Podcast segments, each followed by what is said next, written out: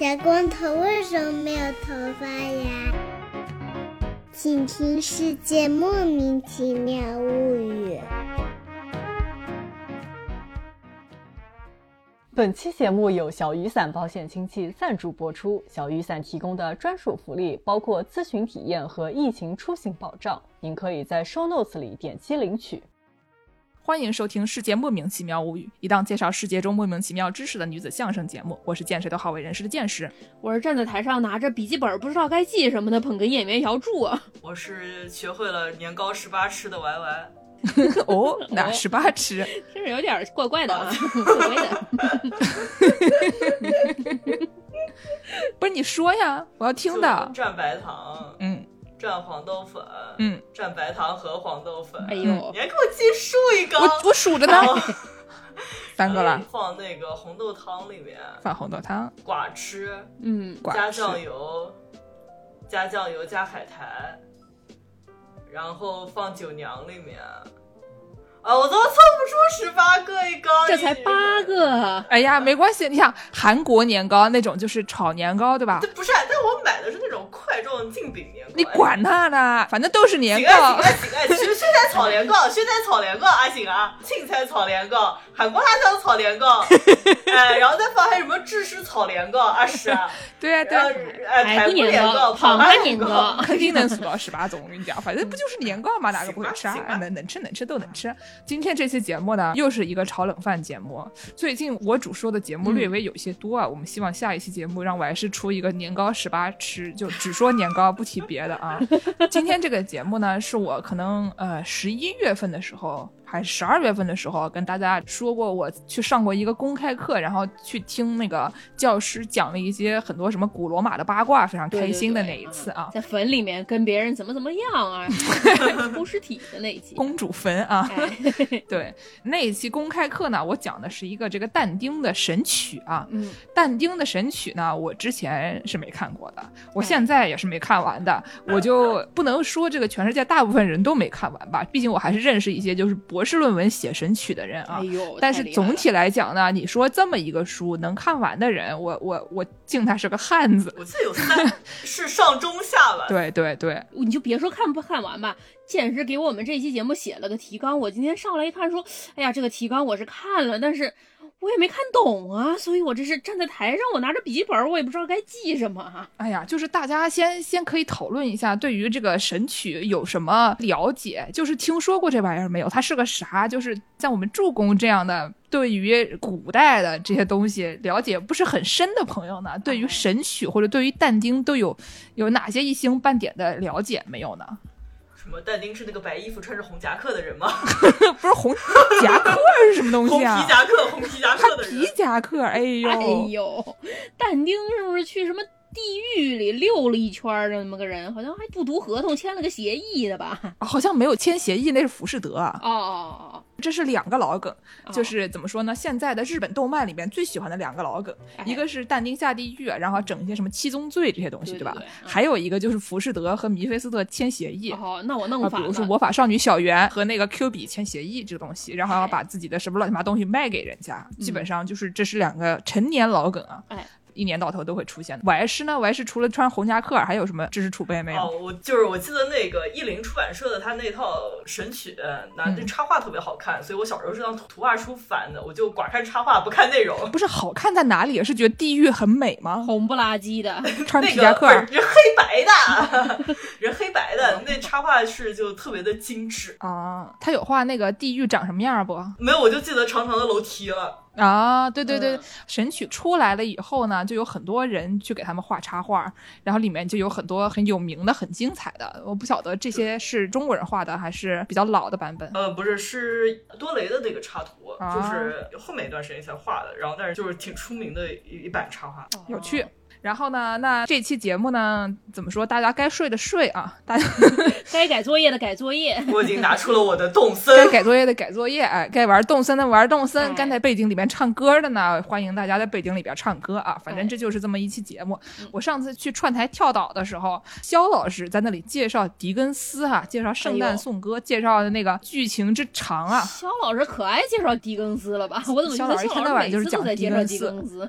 我认识他十几年了，一天到晚就是。就是在讲狄更斯，我们不讲点别的，呃专家啊，对吧？他这专家呢上来说狄更斯，然后在那假装睡觉，我说你还能讲快点儿，给我讲重点还好，说说重点嘛。然后底下评论区就有人说，来上跳岛的人啊都不愿意听文学作品，是吧？那行啊，没事儿，我们今天跟你说一个文学作品，我倒要看你睡不睡啊。我求求你了，你还是去跳岛说吧。哎呀，我的妈呀，我们一个农广天地节目，这个本期是一档安眠节目，希望大家在这个睡觉前听啊。快过年了，怪累的，都要加加班儿吧，都要调调休吧，啊，多睡一睡。嗯嗯嗯嗯做广告了，做广告了。做广告啦，做广告啦！哎，本期节目由小雨伞保险经纪赞助播出啊！小雨伞成立于二零一五年，是中国银保监会批准成立的全国性保险经纪公司，以严选加定制的方式提供优质的保险产品，有优质的顾问团队提供一对一咨询、核保和协助理赔的全套服务。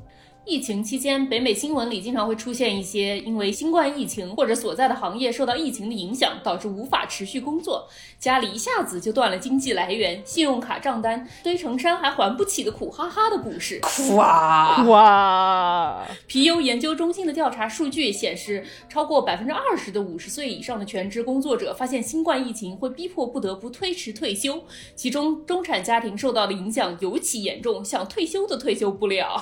而且中国各地啊，近期这个病例也在增加。比如说，一不小心喝了一杯奶茶，哎呀，就被隔离了。哎很多出差的朋友呢，被他影响的也不少啊。嗯虽然在咱们出生的时候，可是万万没想到人生会碰到这种全球性大瘟疫这种事啊。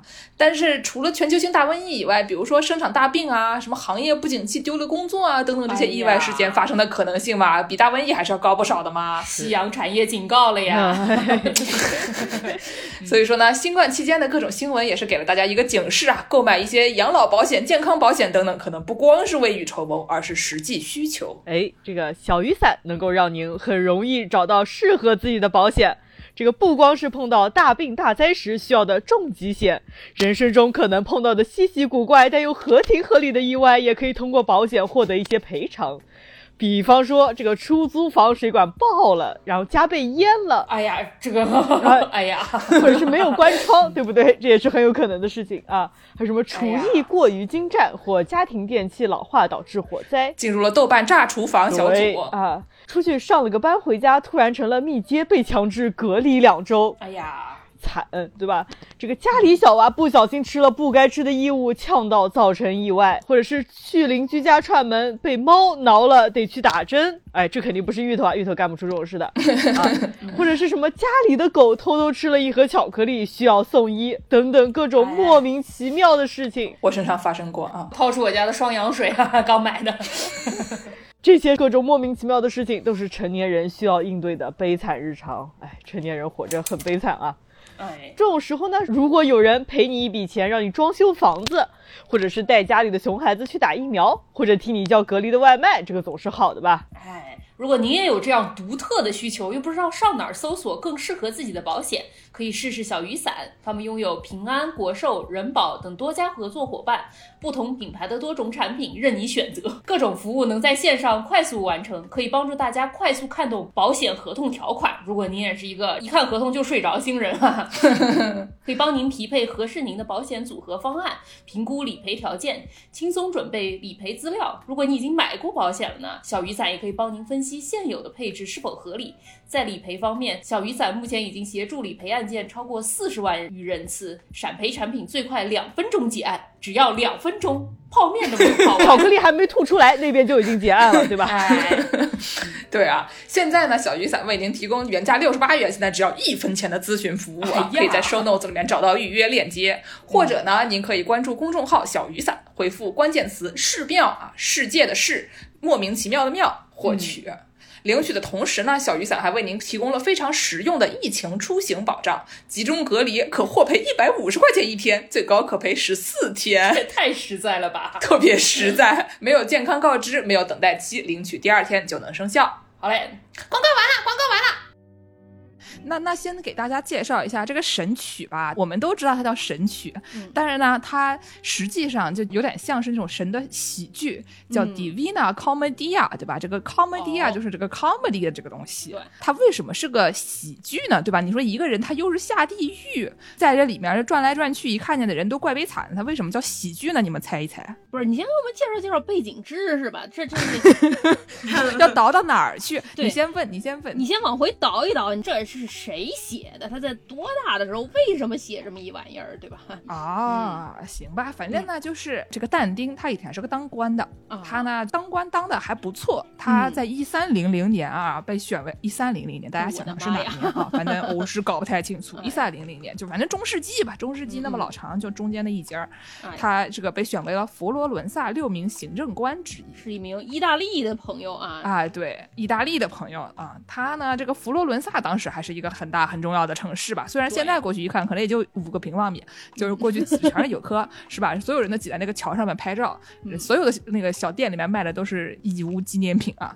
但是呢，就是佛罗伦萨当年还是一个政治上、文化上非常重要的一个地方。嗯然后呢，他被选为了佛罗伦萨六名行政官之一，就大家想象一下，等于就大概是个什么上海的区长。哦，对吧？这个还是非常厉害的，就是你的政治权利啊等各方面还是挺大的。是但是呢，当时的佛罗伦萨就不像可能现在什么上海、北京比较和平一点，对吧？就是当时呢，他会搞这个内讧，比如说什么黄浦区的跟长宁区的不对付啊。哎呀，然后他们就就是佛罗伦萨就两党就内讧了，内讧了以后呢，他就成为了牺牲品。哎所以呢，他虽然年纪不是很大的时候，三十岁吧，嗯三十多岁，呃，我忘记了，四十多，反正他三十多岁的时候，人到中年嘛，啊哎，人到中年的时候当上了一个这个行政官，非常厉害。但是呢，没多久，一三零二年他就被放逐了，他就被赶出去了，就再也不能回到佛罗伦萨了。是这么一个一上去就舵王就下来了这么一个过山车一样的体验啊！这个心情呢是非常大起大落的这么一个人啊。嗯这个是这个仕途上的。然后呢，他同时还有一个老婆跟人跑了，哎，怎么说话呢？拐了别人的老婆跑了。你们是不是之前听那个忽左忽右那期节目啊？听完了以后意犹未尽，就还觉得还在抢别人老婆啊，嗯是吧？就是这个但丁呢，这个神曲里面有一个女主角，有一个非常重要的女主角叫这个碧翠丝，比亚特碧翠儿丝，对 吧？听着就是东北来，的腌酸菜的那种对对啊。翠花儿，是他小时候他，他母亲就去世了，可能嗯就是七八岁或者之前母亲就去世了，是从小就是没有获得什么母爱。但是呢，哦他在九岁的时候认识了一个漂亮的女邻居，然后对他非嗯常好，年纪也比较轻，然后呢就成为了他心目中爱的象征。然后这个就是这个比亚特斯这个人的原型。哦所以呢，就是说这个爱情方面呢，主要还是一个对于漂亮的。比亚特斯这个人的追求这么一个概念，但是其实我觉得比较模糊啊，就不像说做我老婆，对吧？就是嗯这个女的怎么怎么非常具体的一个，她已经把它变成了一个这个书里面呢，她在地狱和炼狱之间那一段儿有一个向导，这个向导是维吉尔，嗯这个有一些，比如说玩了一些游戏的里面人，可能就对这个比较清楚，就是维吉尔和但丁好像是一对好基友，虽然他们俩不是一个年代的，差了可能也就个大几百年吧，哎呦，反正就是差了很长时间。嗯，但是在神曲里面，他们俩是一对好基友。到了这个哦，天国呢，他的这个向导就是这个碧翠丝了，所以大家可以哎想象一下，这个碧翠丝对他来说其实是一个跟维吉尔差不多的啊，离他精神上距离很近，但是现实生活中距离可能没有那么近的这么一个人，什么敢爱就要去追吗？差不多吧。所以，就是这个背景知识嘛，大概也就是这么个样子，对吧？就是中世纪的时候，这个宗教就不像我们之前讲的，是什么古罗马、古希腊的时候那么开放。哦啊，大家写了一个书，都是什么男同性恋啊，嗯互相发现对方才是真爱这样的东西啊。这个嗯中世纪的时候呢，稍微就比较比较惨一点啊。嗯就还有像这个但丁他本人在政治生活中啊，过得也不是非常顺利啊，嗯所以说呢，就中间就出现了这些很多像我还是在沙图里面看见的一些就怪吓人的东西啊。之后可以慢慢说。然后呢，那我们就给大家说说这个神曲它为什么叫做喜剧吧。哎，对对对，刚刚的问题还没有解答。为什么呢？对？吧？我们现在心目中的喜剧都是一些那种段子合集，哎，就是或者说它 Happy Ever After，就是那种恋爱喜剧，对吧？对对对就这两个人，王子和公主幸福的生活在一起，王子和王子幸福的生活在一起，王子和仆人幸福的，哎，我怎么越怎说越乱么回事？王子找多少对象啊？这王子感觉 有点不太对劲啊，这人。对对，就这种情况，对吧？嗯然后呢，就所以说。这个 comedy 概念上，它一方面它可以是很好笑，它是这种很世俗、很好笑的一个东西。嗯，另外一方面呢，它也可以是，比如说结果好就好嗯的这么一个概念。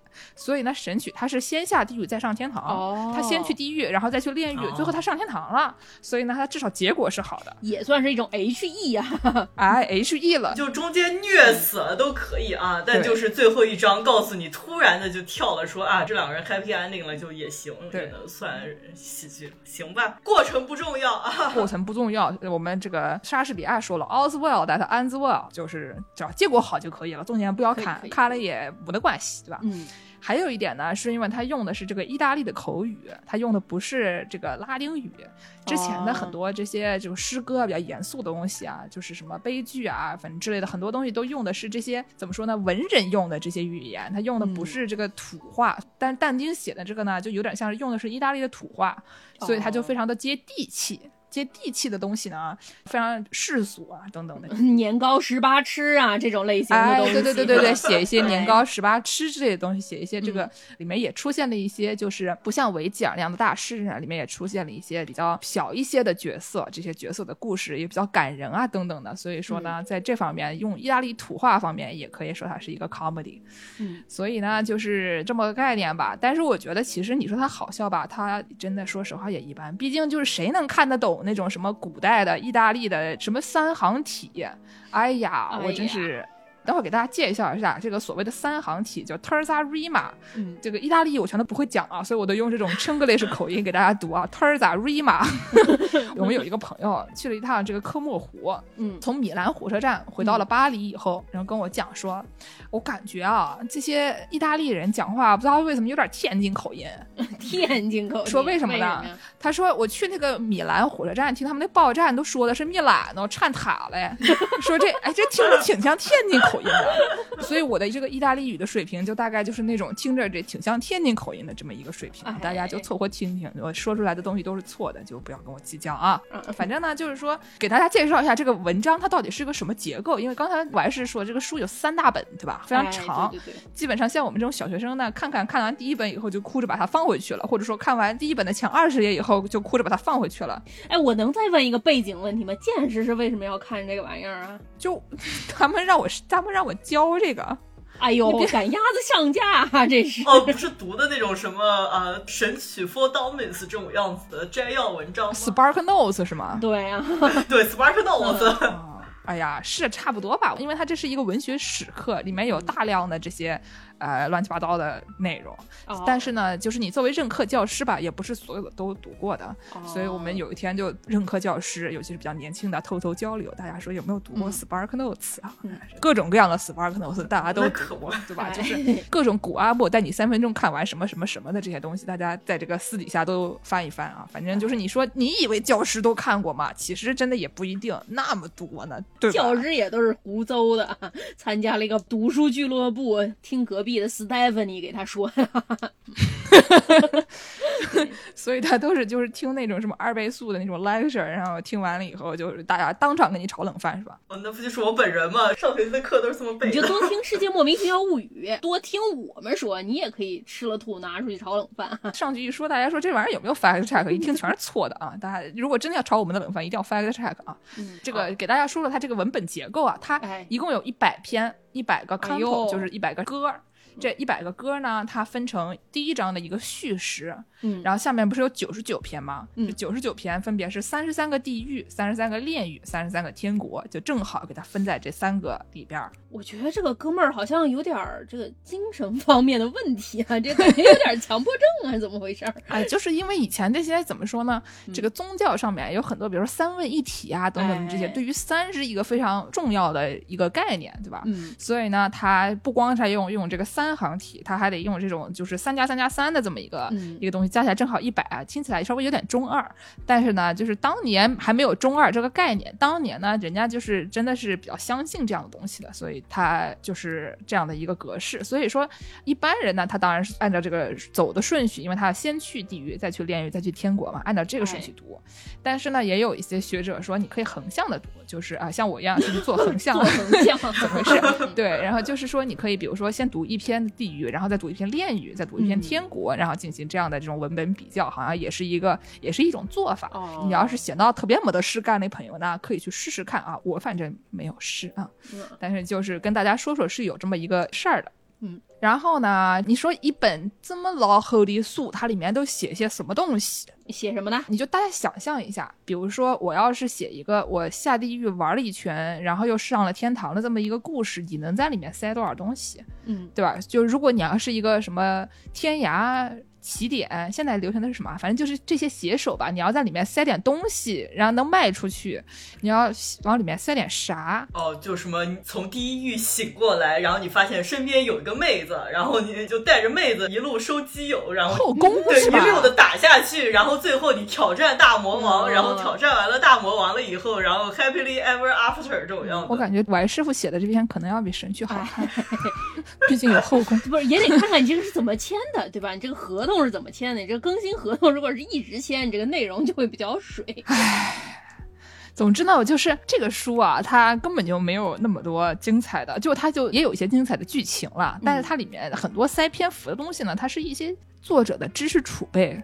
就是它有点像一个百科全书，它里面塞了好多乱七八糟的，哦就是有用的没用的知识。所以是一个《山海经》的概念，对吧？就是给你介绍每个地方的风土人情。也有一些就是他，比如说他对于什么文学啊、什么艺术啊、修辞啊这些东西的理解啊，然后有一些故事，哦但是就是中间塞了很多乱七八糟的这些知识。就是百度百科翻到哪一页就往里面塞哪一页，这种感觉。哎呀，你们这些人啊，就总之就是人家当时懂得多嘛，人家为什么要给他写成一个百科全书的形式呢？就是他同时它是一个史诗，然后是一个自传，然后还有这么一个爱情故事，他和这个碧翠丝，可能还有基友基友情，他和他想象中的这个维吉尔老师傅的基友情，虽然维吉尔根本就不认得他啊，嗯维吉尔想说怪在哪个啊，对吧？我的 imaginary friend，我想象中的朋友。对对，哎，说的好惨呀，我的 imaginary friend。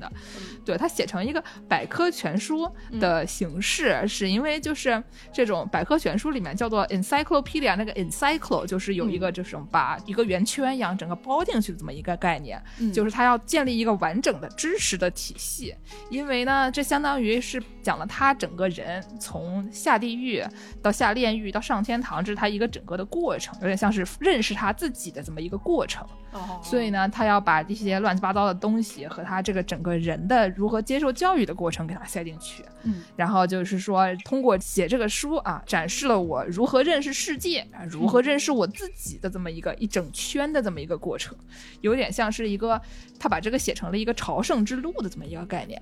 怎么有点自我精神分析的感觉啊？这个呃，那个时候还没有精神分析这一说啊，但是怎么说呢，也是有，就是给自己给自己建一套体系，然后把它完成，然后就相当于也是一种神学方面的一种行为吧，我感觉啊。嗯，总之就是说，它里面这个所谓的百科全书嘛，里面就有很多有点像我们现在说的什么通识教育的东西，对吧？就是哦通识教育嘛，就跟什么语言有关的知识和跟数学有关的知识就分这两种。以前古代人都很有意思的，就是只分跟语文和数学两个科。我们小时候那个小学三年级以前还不上外语哈，都没有语数外，就只有语数两个门啊。对对对对对，就是古代古希腊人也是认为就只有语文和数学，但是这个语文呢，它包含的东西就不光是语文了，嗯它有什么历史啊、诗歌、哦修辞学。修辞学就是像我们这种啊，就光靠吹牛，里面讲的也没有什么内容，就光靠吹牛获得听众的这种行为呢，就叫做修辞学。修辞大型修辞节目，靠胡搅蛮缠、胡说八道啊，嗯获得听众这样的一个概念。然后呢，跟数字相关的就是这个数学呢，它不光是有数学啊嗯什么算术几何，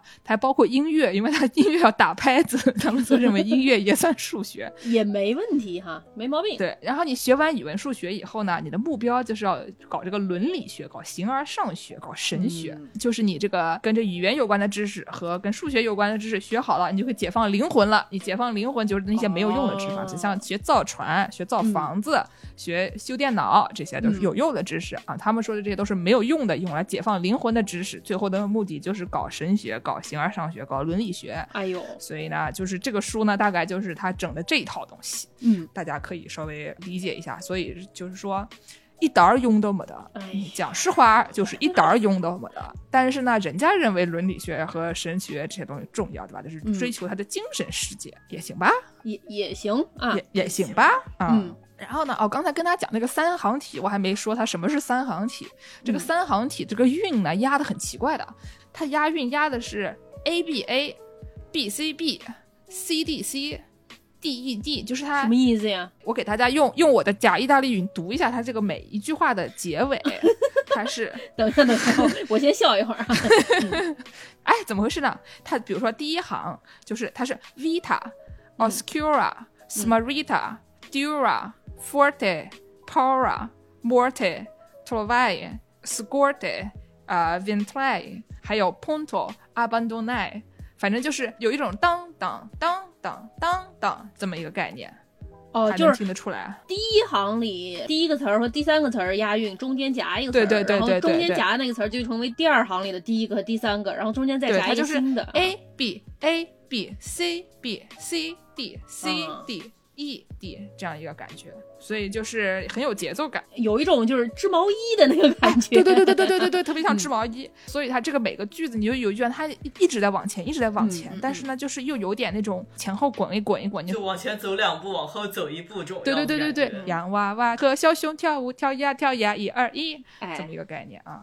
反正就是这么这么一个东西。它的这个诗呢，它一般都是这种形式，但是现在人基本上不给它翻译成那个诗歌体了，因为发现它诗歌体太累了。哎现在大家基本上给它翻译成散文体。哦翻成散文体呢，就感觉好像容易读一点，嗯因为你至少反正看个故事嘛，对吧？你嗯看那个诗，古代的诗你也看不懂。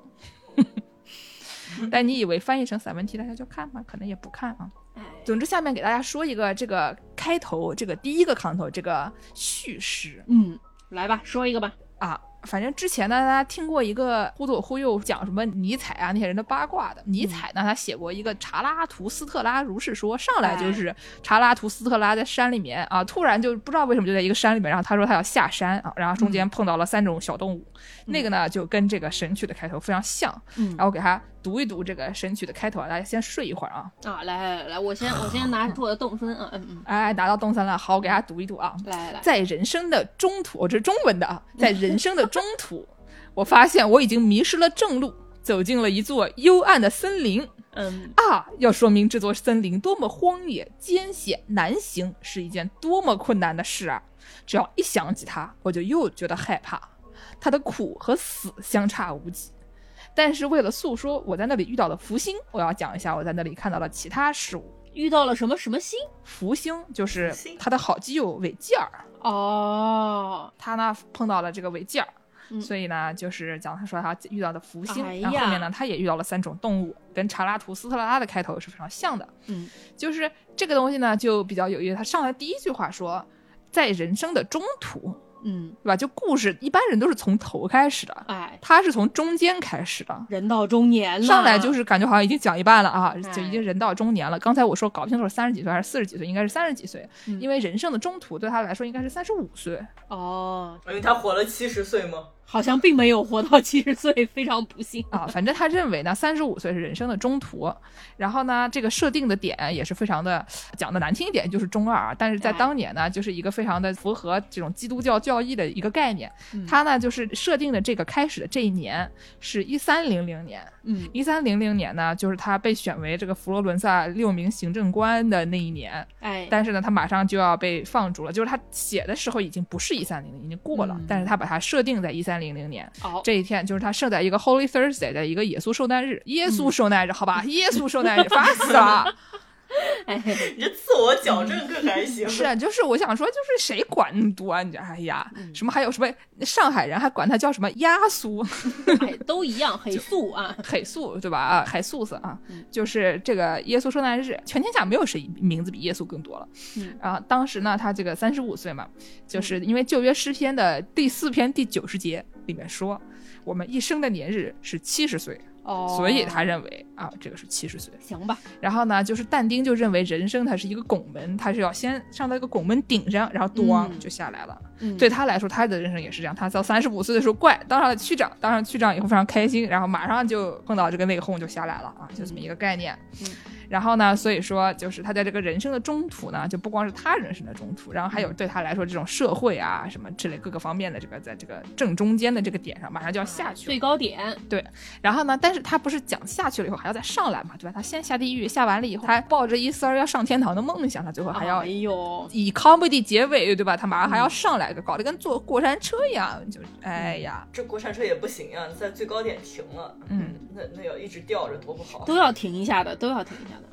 都要停下。不是他这不下来了，他这个是就在上面就停住了。哦，最后是 happy ending 是吧？嗯，嗯哎，哎，然后呢，他后面讲说，我不清楚我是怎样走进这座森林的，但因为嗯我在离弃真理之路的时候，充满了强烈的睡意。然后呢，但是走到使我胆战心惊的山谷尽头，一座小山脚下以后，我往上一望，瞥见山间已经披上了指导世人走各条正路的行星的光辉。哎呦，就是说，他呢现在在一个不知道在哪国，嗯。他本来在真理之路上，然后他现在找不到真理之路，他也忘记他是怎么背弃真理之路的，结果跑到了一个森林里面。嗯，然后呢，他看见了行星的光辉，指导他去走正路。哦。然后这哥们儿就不知道为什么他就没去走这个路，啊，他就顺着荒凉的山坡走去，然后就回头了。反正就是说，他没有顺着那个行星往前走，嗯因为他说了，那个行星是指导世人走各条正路的行星，哦，但是他不知道为什么没去那边。为什么呀？就人到中年要有点小叛逆。买一辆保时捷红色的，对，然后呢，就有一个说法啊，就是他对于这个哲学和文学，或者哲学和诗歌之间，这个有一个怎么说呢？有一个像冲突一样的东西。嗯，就是说，他哲学呢，他就 offer 你一个解决方案，对跟你说，知识就是美德啊，真理就是救赎，法国就是培根，还有什么？啊 毛就是美，美就是毛，哎，秃就是丑啊，哎，对对对，就这些东西，他就是认为呢，这个东西比较的直截了当。嗯哲学就跟你说，比如说柏拉图的有一个洞穴寓言，对对对，洞穴寓言怎么说的呢？就是说你在一个洞穴里面，大家都坐在一圈，中间是一个火，然后呢，你是被手绑着，面对着这个墙壁，然后你看见的东西呢，都是墙上的倒影。嗯，就是其实这些东西都不是真实的，所以呢，你要是一个嗯哲学家的话，对吧？你就是懂，你知道知识就是美德，法国就是培根，哎然后呢，那你就起来走到那个洞穴外面去，你出去了以后，发现外面的东西才是真的。所以呢，如果你看到这些行星以后，理论上你要是一个哲学家，你就往这个行星的反面去嗯走就完事了，对吧？它就你知道这个东西它是这个光亮的嗯来源的反面。就是你是知道它是一个事实，就是真理就在后边儿，哦，但是他没往那边走，他就在那儿尬游。一开始是没找见，后来他就跑到森林里面去了，后来他就碰到了维吉尔。哦，所以呢，他就是没有听从像柏拉图这个《理想国》里面说的这种道理，就是告诉你说哲学的道理就是要回头去真理之路，但他没去，他去转了一圈以后找到了维吉尔，所以呢，他就是要走基友之路，对他要走诗歌之路，他要走嗯。基友之路，他要自己去下地狱。就因为他 认为，就是嗯。这个怎么说呢？真理这个东西，你不能像有点像是下载来的，对吧？就是他哦柏拉图搞出来了，然后你就去就像订阅我们的节目一样订阅一下，然后呢给它下载，一键三连，你就获得了对一键三连，然后就获得了真理，你获得了救哎赎。剑师说的都是对的，我们说的都是实话，没有一句假。你你要是订阅我们的节目，对吧？然后并且推荐给三个人，你就能获得幸福、获得救赎、获得快乐啊！知识就是培根呃一，定是这样的，对的，对对这都是真的啊。虽然但丁不是这样，但我们这个节目真的是这样啊。我们的这个节目就是这样的。他呢，但丁呢就认为这个事儿我必须得自己走一遭，所以嗯他认为就是诗歌对他来说是一个这种认识世界的方式，是一个体验生活的方式，所以他要跟着维吉尔用诗歌的方式，嗯，就怎么说？虽然是在幻想中嘛，但对他来说是一个真实的东西。他要自己进这个地狱，自己进这个炼狱以后。走一圈，最后到了天堂，这个事儿才是真的，有点像是你哦做数学题，你给那个结论背出来，哎，没什么用。他们认为你一定要自己推演一下才算会了，哎对吧？就是我们小时候数学老师讲的，要自己推推才算会了啊，不然不算会。你光写个答有什么用呢？啊，是吧？这是不是那个，比如说什么数学考试，然后每个理论不记得公式，然后都要自己从头推一遍的那种人？这种人有的。就建房子你要自己烧沙子做玻璃还是怎么回事儿？大可不必。嗯哎，反正就是他就是这么个人。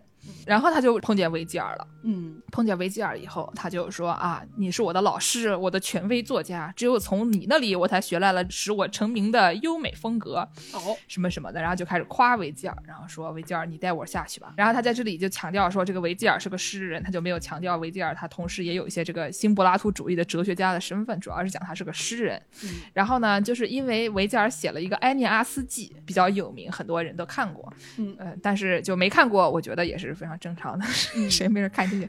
就是呃，维吉尔写那个《埃涅阿斯记》呢，他就埃涅阿斯，他就先是被流放了，最后呢又经过了千辛万险以后，最后又回来，成为了这个罗马人的祖先，大概就是讲这么一个故事。哦所以呢，当时这些新柏拉图主义的哲学家，他们就有一些人就认为，如果你一个人啊，虽然你可能运气不是很好，像埃涅阿斯一样被流放了，但是如果你按照哲学家们说的那样，你按照 A B C D 这么做的话，你也能获得成功。哦然后但丁就 be like，我不行，因为他自己也是被流放了嘛。嗯但是他就可能是一个比较悲观主义者啊，或者之类的吧，他可能就不认为说我按照你这么做，我就一定能获得成功，因为他就认为每个人都是独一无二的，或者说就是每个人的境遇都是不一样的，他就对哲学持一些怀疑态度，然后嗯同时认为就是这些所有的事情你都得自己经历一遍，走一遭，然后你才能获得真理啊这些东西吧这。想法也没错嘛，对吧？你说你书店里摆的出来都是成功学的书，你不能都照着别人做，你也不见得能赚上他那些钱啊，对吧？对你，嗯人家讲了半天，他爹家里有一个亿，他也没得跟你讲这个，对吧？他就跟你说，哎，我这样这样就成功了。我每天早上六点钟起来，然后对着镜子里的自己说加油，你说五百遍也没有用啊！他爹有一个亿，这事儿。对啊，就是说，有的人怎么说呢？一方面是这个运气，然后还有就是，就每个人的环境差的都太远了，就只能要找出一条自己的路吧。反正就是这么讲也是没有错的。对但是呢，你想他这个行为吧，他自己去写诗了，他也不是正儿八经真的，至少在我们看来，他不是正儿八经下地狱，对吧？在我们看来，他是在幻想中下地狱。也不是一条成功的路啊。总体来说，啊，就是对于我们这种怎么说马克思主义者来看啊，对对吧？我们这种社会主义青年来看，这个行为呢还是比较可疑的。嗯但是呢，你要不是一个社会主义青年，对吧？你要是生活在这个一三零零年，然后呢，嗯你对于这个宗教是比较认同的话，那可能嗯就是不一样的一个概念了。哦，而且就是同一个话题啊，他还说了、后面有一段说，我不是埃涅阿斯，我不是保罗，保罗就是也是一个耶稣的弟子，叫嗯新约圣经里面有一篇就是保罗写的，对，所以呢，就是这是一个很有名的人。他说嗯我既不是安尼阿斯，也不是保罗，那我是谁？嗯，所以他整个书里面有点像是在写说他的情况呢，跟安尼阿斯有点像，跟保罗也有点像，但我他跟他们俩都不一样，所以我要找一条我自己的路的这么一个概念。哦，所以他就是经常会有一些，就是他不给你一个正确答案，他这个书里面经常会写一些理性主义的知识。写完了以后呢，又开始说啊人的爱欲，说这个东西，哎呀，我也不能强求，对吧？就是你看这个女的，她虽然做的事情也不对，但是你看她这个爱情是不是很凄美呢？嗯然后呢，过一会儿讲讲哲学，过会儿又讲讲诗歌，一会儿过会儿讲讲这个灵魂啊，说的好像就是这个怎么说，你要是怎么怎么怎么样了，你要是信上帝就能得永生了。过一会儿就开始给你讲一些这个肉体方面的欢愉，所以就是老在两个方面之间这个倒来倒去。不然他怎么写那么长呢？你说对吧？凑满三十三篇呢，还要嗯，对，所以呢，就是因为他有这个倒来倒去的东西，下面就是给大家介绍一下，哥莫斯要下地狱还好啦。哎，你在人间过着不开心吗？嗯你想下地狱是因为喜欢吗？神秘力量的召唤，对，反正就是他以前啊，古代啊，他们有一个这种伦理原则，像什么阿奎纳斯神学大全里面，他们有一种伦理原则，就他画一个三角形，大家想象一下，画一个三角形，左边是意志，嗯右边是理性，然后他们俩的交汇的点呢，叫做 synthesis，叫做良知。就是有点像是意志和理性的纠缠，最后你获得一个他们俩中间的平衡的这么一个概念。可以吧？然后他再把这个三角形画成三格，最底下呢是这个自然视域，嗯。就是但丁画的这个地狱里面啊，最开始的几个就是这种什么无节制罪，比如说呢，爱上了一个不啊什么怎么爱爱上一个不该爱的人怎么唱？爱上一个不爱爱回家的人上一个不该爱的人，哦你的心中满是伤痕，对对就这么一个概念啊。你。说你犯了不该犯犯的的错错，心中中满满是是悔悔恨啊，就这么一个概念，就是说，这就是他们说的无节制罪。你听听看，这这他妈是人话吗？我以为吃了十八个饭团也算呢，悄悄说一句。其实算，其实算，吃太多也算。嗯等会儿给大家介绍七宗罪就知道了。嗯，还是 受到了攻击。啊 就是但丁地狱里面这个无节制罪呢，一般是就是犯的罪行最不那么明显的一些罪行，反正就是他对这些人呢是抱有同情的。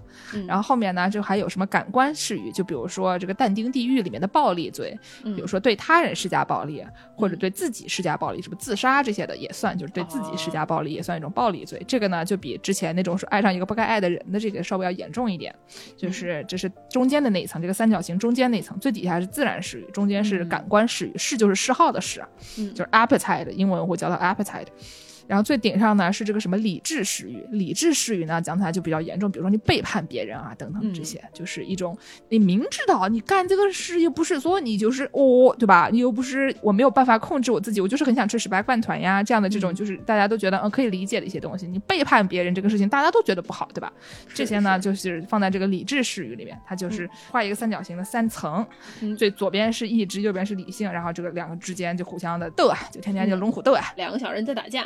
哎，对对，就反正就是怎么说，现在这些日漫里面啊，非常常见的一些烂梗啊，就是这些东西，大家一听一三零零年的人就在讲了，对吧？你可能还更早，结果现在还在讲这些，说明就是哎。人之常情，对吧？所以但丁呢也是把这些人之常情给大家展示一下，嗯。然后呢，就是说不是上来就跟你说啊，你就听理智这半边结束了，而是说呢，我给你看一看，其实这个世界上有这样这样那样那样的事情，然后虽然呢、这样做是对的，但是呢那样做它也有点道理，然后嗯。所以地狱里面有很多各种各样的人，有些人就是只是单纯的他不喜欢，他就是我看这个人不爽，给他摆到地狱里面，我感觉这个人你让他去死吧。还有一些人呢，是一些就是虽然他在地狱里面出现了，但是呢，我对他还是很有同情心的。比如说，我们先来给大家讲一个大家都很喜，也不是说大家都很喜欢吧，就后世的人非常喜欢拿出来炒冷饭的一个故事，嗯。叫做 Francesca 的 Rimini，是一个叫做弗兰奇斯加啊 Francesca 的这么一个人。他呢，就是因为政治联姻，她被迫嫁给了一个男的，但她不喜欢那个男的。哦，那男的长得就是比较丑，比较粗野，嗯她就想，哎呦，这个人好像是一个那种就是小资产阶级，就家里面也是一个小贵族，嗯，但她喜欢她丈夫的弟弟，弟弟长得很哎漂亮。呀。啊。哎呀，又快到了吃饺子的这个季节了，下一下个礼拜。是的，然后呢，就是这个 Francesca 和她弟弟呢，就是小叔子哈，哎，对对对对对，就是说，比如说罗丹就有一个有名的一个雕塑，就叫做哎吻，就是这两个人也没得穿什么衣服，就抱在一起亲，嗯。看起来呢就是那种怎么说，你明显能感觉到啊，也不是那种黄片那样的东西，但是呢，你能感觉到这两个人的爱情啊、激情啊这样的这么一个作品。嗯。然后好像柴可夫斯基呢也写过一篇这个李米尼的《弗兰杰斯卡》，嗯。据说呢是这个上下文啊，还有就是当时他觉得这个什么沙皇压制着俄罗斯大地这件事情很令人窒息啊，所以就是写了一个跟这种但丁的这里面的地狱相关的东西，但里面有一些比较美的爱情故事，比如说嗯。这个李米尼的《弗兰杰斯卡》。哎，然后李斯特也写过，就是但丁交响曲，但是李斯特这个呢，好像就我不记得它里面有没有专门讲这个题材了。嗯但李斯特就是这个要 Q 到之前互左互右那期节目，嗯，就李斯特写的这个但丁交响曲呢，它是献给瓦格纳的。哦，他说啊，就像维吉尔和但丁一样，您向我展示了通向声音世界神秘领域的道路。我竭诚地告诉您，我将以永恒的爱为您献上一部作品，它就是大名鼎鼎的但丁交响曲。嗯。然后后来李斯特就把他女儿嫁给了瓦格纳，嗯，等一下，就 excuse me 啊，等一下，看到了开头没有？看到结尾。这个没想到吧？就反正李斯特把他女儿嫁给了瓦格纳，后来呢，就是瓦格纳还有一大堆乱七八糟的八卦，就听了哎对对这期节目就知道了，对吧？你以为瓦格纳对吧？哎呃，，就是所以说呢，这些男子啊之间，对吧？你们俩爱，你们俩就谈恋爱不好吗？你把你女儿嫁给人家算什么？想爱就大声的说出来，对吧？对啊？想爱要大声的说出来。把别人拉进来算什么劲儿？哈哈，别人要是拉进来，对吧？万一这个瓦格纳的弟弟也挺不错的，这个事儿不就翻车了吗？嗯，对吧？爱就要大声的说出来呢。其实这有一个背景知识，嗯就是刚才我们说了，这个 Francesca 跟她的小叔子搞上了嘛。嗯中间有一段啊，这个女的，因为她已经在地狱里面，她已经去世了，然后她就哎跟但丁说、啊，我这个事情，这个事情由不得我，为什么呢？嗯，不容许被爱者不环抱的爱，使我那样强烈的迷恋她的美貌，就像你看到的这样，直到如今仍然不离开我。说什么爱引导着我们同死等等的，他就说这个不容许被爱着不环抱的爱，这个事情听起来非常奇怪，就是说如果别人爱我，我就要爱他是什么意思，对吧？嗯就是不让被爱的人不还报给爱你的这个人，就是说哦别人要是喜欢我，必须喜欢他，这个事情还是有点奇怪的。嗯，你就拿着那很多蜡烛，在他那个宿舍楼底下摆一个爱心，哦 然后全楼人一起喊“嫁给他，嫁给他，嫁给给他”，对吧？嫁给他，这道德绑架的事情啊。嗯对，哎，真的是这个的这个上下文呢，是十二世纪法国有个叫做玛丽香槟伯爵夫人，啊、什么玛丽的上半年的一个玛丽香槟伯爵夫人，这等一下，这怎么也是意大利口音？不要不要再笑我的意大，不要再笑我的天津口音了，嗯啊，对吧？就是他让一个人写了一个书，嗯就这个书是他怎么说？应该是他。教有点像教唆啊，就是说他跟一个作家说，来你帮我写一个这样的书，哦，所以呢，作者虽然不是他本人，但是就是有的人会说是是他写的，有的人说是一个叫做 Andreas Capellanus 的人写的。嗯，然后呢，这个书呢叫做《宫廷爱情之艺术》。哎呦，什么叫做宫廷爱情呢？就是偷情。哦，好色一代男，哎，对对对对，跟好色一代男非常像啊！井原西鹤的好色一代男没看过的朋友可以去看看，但是那个有点太黄了，我觉得这个这个年轻同朋友们可能要注意一下啊。这个这个 The Art of Courtly Love 是什么东西呢？就是宫廷爱情讲的一般都不是弗兰奇斯加和她丈夫的这种爱情，这种都是哎不是爱情，这个都是都是别人安排的，对吧？嗯，所以呢，你要获得爱情怎么办呢？你就一般人都会跟一些什么骑士啊、小叔子呀 这些，对吧？谁呀？谁家的一般人都跟骑士和小这个还真的是一般人，为什么呢？哦那个时候这种宫廷爱情特别的流行，嗯它就是指这种秘密的发生在贵族成员之间嗯或者跟骑士之间的这种爱情，在十一世纪末期到十二世纪非常盛行，哎就是它是一个盛行的一个情况，就嗯大家都在搞婚外情，嗯就就离谱，这就离谱。哎昼颜高发地带啊，嗯 那边搞昼颜呢，搞到什么程度？他们就还专门写一本书教大家怎么搞昼颜，你说这是不是、对吧？嗯然后比如说他第一条，我给大家读一读这里面的这些有些条例，读出来你你都要笑嗯死。第一条，已婚不是不去爱人的借口。这 什么年代的那种地摊文学，但是又好像哪里怪怪的感觉。对啊，就是这样的，没错，就是这样的。嗯然后第二条，无法妒忌的人就无法去爱。不是 行吧，嗯就是给自己的一些行为找一些借口，找一些理由，对吧？啊、然后呢，这个第九条就是刚才 Francesca 讲的这个，说除非被他人所爱，否则无法爱人。就这个嗯英语版翻译成、No one can love unless one is empowered by someone else's love。哦，意思就是什么呢？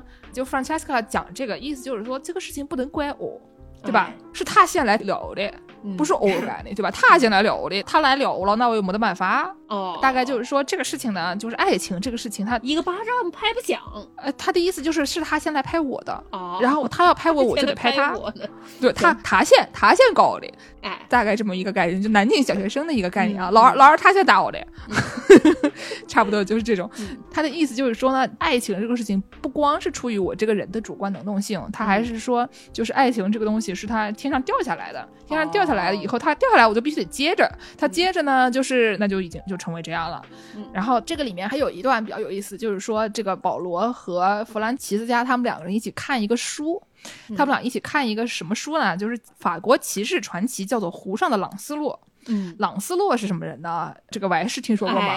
或者你助攻听说过吗？兰斯洛的是吗？对对对对对，反正兰斯洛他就是一个什么圆桌骑士吧，我记得。对对对对对，啊，亚瑟王的那个圆圆桌骑士，就是圆桌骑士嘛，就大家都知道啊，就是亚瑟王有这么一大堆骑士，他们一起去寻找对对对圣杯。然后里面有一个骑士呢，叫兰斯洛特啊，就是说是一号骑士，就长得很貌美啊。嗯，然后但是也是和亚瑟王是好基友。对，好，然后但是呢，这个亚瑟王娶了他这个一个王后啊，叫格尼威尔。这个兰斯洛特好像是被湖中仙女养大的，所以你就想看仙女养大的小娃能不好看吗？对呀吧对呀，嗯，所以叫湖上的朗斯洛。对对，然后这格尼威尔一眼看到说啊，这个骑士就是又不像这种亚瑟王那么的高冷，这个不容易接近。那这个兰斯洛特看着就很亲切，然后你看他还在身边一直保护着我，那就芳心暗许了呀，对不对？哦，所以呢，这个芳心暗许了呢，那就搞上了，对吧？哦 搞上了以后呢，这个亚瑟王当然很气愤啊，就是虽然说就是人的头上都要带点绿，但你也不能这样给我带绿啊，对不对？然后就发呃，哎，但是这个战争好像也没有跟他也没有太大的关系，但是呢，就打起来了。应该是亚瑟王应该不是兰斯洛特杀的。但是好像兰斯洛特自己家也有小娃，但是这个娃不是格尼威尔生的，哦反正就这个场面一度很混乱。啊，就是就这么一个混乱的故事。但是我给大家说说他们俩是怎么搞上的吧。嗯他们俩是怎么搞上的？就是王后不是芳心暗许嘛，然后王后呢，这个想法就被他的管家看出来了。哦，王后的管家呢叫做加勒奥，嗯 加勒奥呢他就负责拉皮条。他怎么拉皮条呢？他把这个兰斯洛拉到这个菜园儿里面，然后哎悄咪咪的跟王后谈恋爱。嗯所以它中间有一个皮条客，就是负责把大家拉到菜园里面去种菜啊，进行一些这个动物森友，呃，不是动物森友会，进行一些这个新露谷的一些行为，对对概念。动森现在也可以哦，对对对，动森现在也可以种菜了。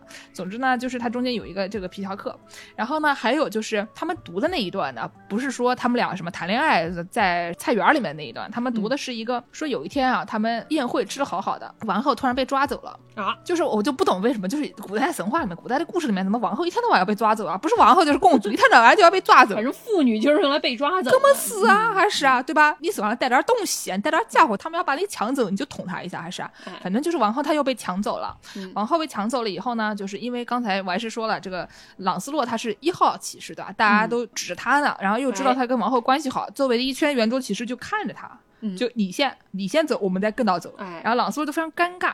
他去也不是，不去也不是，因为他肯定要去的，但他一下子愣住了，因为他要是去了那儿，他的跟王后的这个私情啊，容易被发现，对吧？你嗯就是你喜欢的女人被抢走，你第一个窜起来说：“哎呀，这个不行，对吧？”然后立马就被发现了，所以他就在那里尴尬，他在那里就是尬的那一下呢，就显示出他这个理智和激情之间犹豫不决的这么一下。然后呢，就说他作为一个骑士的那种道德准则啊，就已经跌落神坛了，大概就是这么一个概念。他本来有 这个非常高的道德标准，但是呢，他为了不把他和王后的私情呢展示在大家面前中间，他甚至去救王后的时候都愣了一下，对吧？虽然他后来还是去了不。是，等一下，等一下，等一下，你先跟你的这国王的老婆搞上的那会儿，你的道德标准还很高吗？一直到犹豫不救王后才下来的吗？还是有点迟啊？你这么一说，的确是这样啊，这个有点儿是。但是你想想看，你跟人家搞对象是一回事，你去揪不揪那是另外一回事啊。是，嗯但救是肯定要揪的，总归要去的。危难时刻嘛。哎，对对对，然后呢，Francesca 就说：“你看朗斯洛这样，对吧？那你就不能怪我，他都这样了，他可是圆桌骑士。可是要找圣杯的，对啊，你说我又不缺圣杯，我家里也不是没钱，人家一个小地主，对吧？说我家也不是没钱，我只不过就是觉得我小叔子长得帅而已啊。所以呢，就是他说完了以后，但丁啊就激动怜悯的晕了过去。”他就直接就昏倒了，就是咚撅过去了，哎，撅过去了，对，他就非常的撅啊，为什么呢？哎呀，就是他对这个人啊产生了怜悯之情嘛，他就觉得这个是人之常情，他就觉得爱情啊还是很美好的，对吧？虽然你做的东西都不对啊，虽然你不应该跟这个小叔子搞对象，嗯虽然你对吧，你嫁给亚瑟王了，你整天跟一个朗斯洛了眉来眼去，算个什么事情？还跑到菜园里面谈恋爱，你这不是玷污我们新露谷吗？嗯。但是就是来都来了，这个宫廷爱情之艺术也读过了，大家一看就觉得，哎呀，这个事情你这么一说吧，我也不是没有道理。哎，总之呢，最后就是说，当这个灵魂说这番话的时候，就是这个女的 Francesca 在说这番话的时候，另外一个指的是保罗一直在啼哭，使得我我指的是但丁，基于怜悯之情，仿佛要死似的昏了过去。我像哦死尸一般倒下了。据说最后这个我像死尸一般倒下了，这个的意大利语发音呢，听起来非常就像那种咔咔咔咔咔咔咔咔咔，就听起来好像有点真的要倒下了，像一个僵尸噔噔噔噔噔倒下了一个概念啊。但是我们刚才不是讲柴可夫斯基写了一篇嗯这个但丁的交响曲嘛，对吧？嗯，他写的跟这个就稍微有点不一样。嗯，他就讲这个这个 Francesca 的爱情之歌啊，先是讲一些什么李米尼小城少女的心声，讲他们俩怎么样快快乐乐的谈恋爱。哎，一会儿呢，最开始是比较柔情的，然后呢变个奏说比较奔放，嗯。最后它的结尾呢，就是说在一个很暴力的地方就停住了，中间他就没有写这个但丁昏倒在地的这么一段，说是最后是一大堆的和弦，说是表现了冤魂敲击地狱大门，要给他们以幸福与自由在强烈的抗争中结束这么一个概念。大家想象一下柴可夫斯基就就那个味儿啊，对对对，哎，对吧？我们在这里可以给大家放个一小段，虽然我也没咋听，但是可以给大家放个一小段。嗯。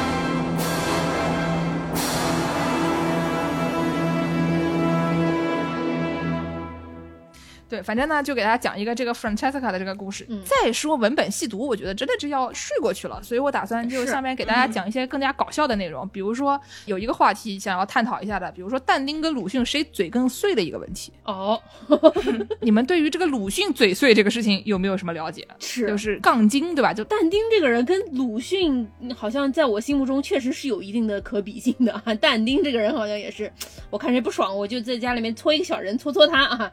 鲁迅也有类似的行为。对，反正呢，就鲁迅特别喜欢讽刺三个人吧，但是最著名的可能他喜欢讽刺陈希莹，就有一个叫什么来着，好像是徐志摩的好朋友。他呢一开始就喜欢讽刺徐志摩，说徐志摩就是写的什么失恋诗歌啊，还是什么嘲笑徐志摩追求林徽因，反正就是就一开始就开始写一些那种嘲讽徐志摩的文章。嗯写完了以后呢，他就开始写这个嘲讽陈希莹的文章。嗯然后陈希莹呢，就回头就说鲁迅抄袭，因为他们俩就扭打在一起，成为了那种就是啊，对，就成为了这个文人中间的一个段子，就是他们俩老喜欢掐来掐去的。哎，主要好像有一个原因呢，是说就是鲁迅对于这种学生的革命热情，就当时那个上个世纪什么二三十年代的时候，这种学生运动是很抱有这个同情的心态的，他就认为说他们这个学生搞革命是非常正确的。但是呢，这个陈希莹呢，他就认为就他们这些学生啊，比如说什么刘和珍，对吧？大家都读过哎什么刘和珍就是惨遭屠杀了，认为就是这种是比较。呃，怎么说呢？有点像浪费生命啊，认为他们就是是是这种无谓的死亡，所以被鲁迅痛骂一顿。我小时候看鲁迅的文章，就是一个很模糊的印象，就记得这个人。嘴特别碎，特别喜欢骂陈行，然后没事就骂陈希莹。我也不知道陈行是谁，但是就老出现，老骂，特别搞笑。对，他给我一种感觉，就是有的时候你可能得结合别人的日记，你才能看懂他在说，什么。你要是知道上下文，你才知道什么意思。你要一个小学生，对吧？你小时候看，就别人只叫你看鲁迅，人家也不叫你看陈曦，你就光看鲁迅那里骂，然后你不知道他骂什么，就想说呀，这个人是不是脾气有点大？对你好像你就没有听我们节目，然后进了我们的粉丝群，然后大家都在说一些没有听过的梗，你 想说这在对什么暗号呢？是啊，别人就整天说一些什么这个但丁啊，我喜欢，哎或者说一些什么这个 鸭子啊要怎么吃啊？北京烤鸭怎么就不好吃了呢？啊，对，或者互相夸别人是大生啊，都很奇怪的，对吧？这些都不知道啊。那是别人的节目，啊，那是别人的节目我。说都是别人的节目啊，什么什么我喜欢的也是别人的节目，这哎都是别人的节目啊。嗯嗯然后呢，鲁迅还说过什么？他以前说过一个，就是说郭沫若，嗯，就说的都可离谱了，说啊，远看是条狗，近看是一条东洋狗，不仔细一看，原来是莫若先生，哎呦，就是不是这是、是人不是。你礼貌吗？我想问一句，你问过狗了吗？